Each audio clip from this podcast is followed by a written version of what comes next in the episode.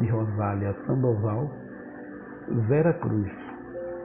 Por quanto tempo ainda teremos visto para esperançar, perplexos em ceticismo, com o poço da dignidade em nível tão perigoso que argumentos para a bandeira moral quando a nacional agasalha a pulha, em que sarjetas juntar os princípios e construir parâmetros para justificar aos velhos e aos moços este universo de impunidades.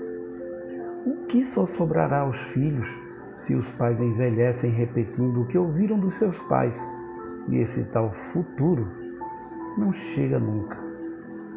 Que fazer com a nossa vergonha antes orgulho de ter nascido ilha de Vera Cruz, alcançar a terra de Santa Cruz e esperançar um Brasil na alma.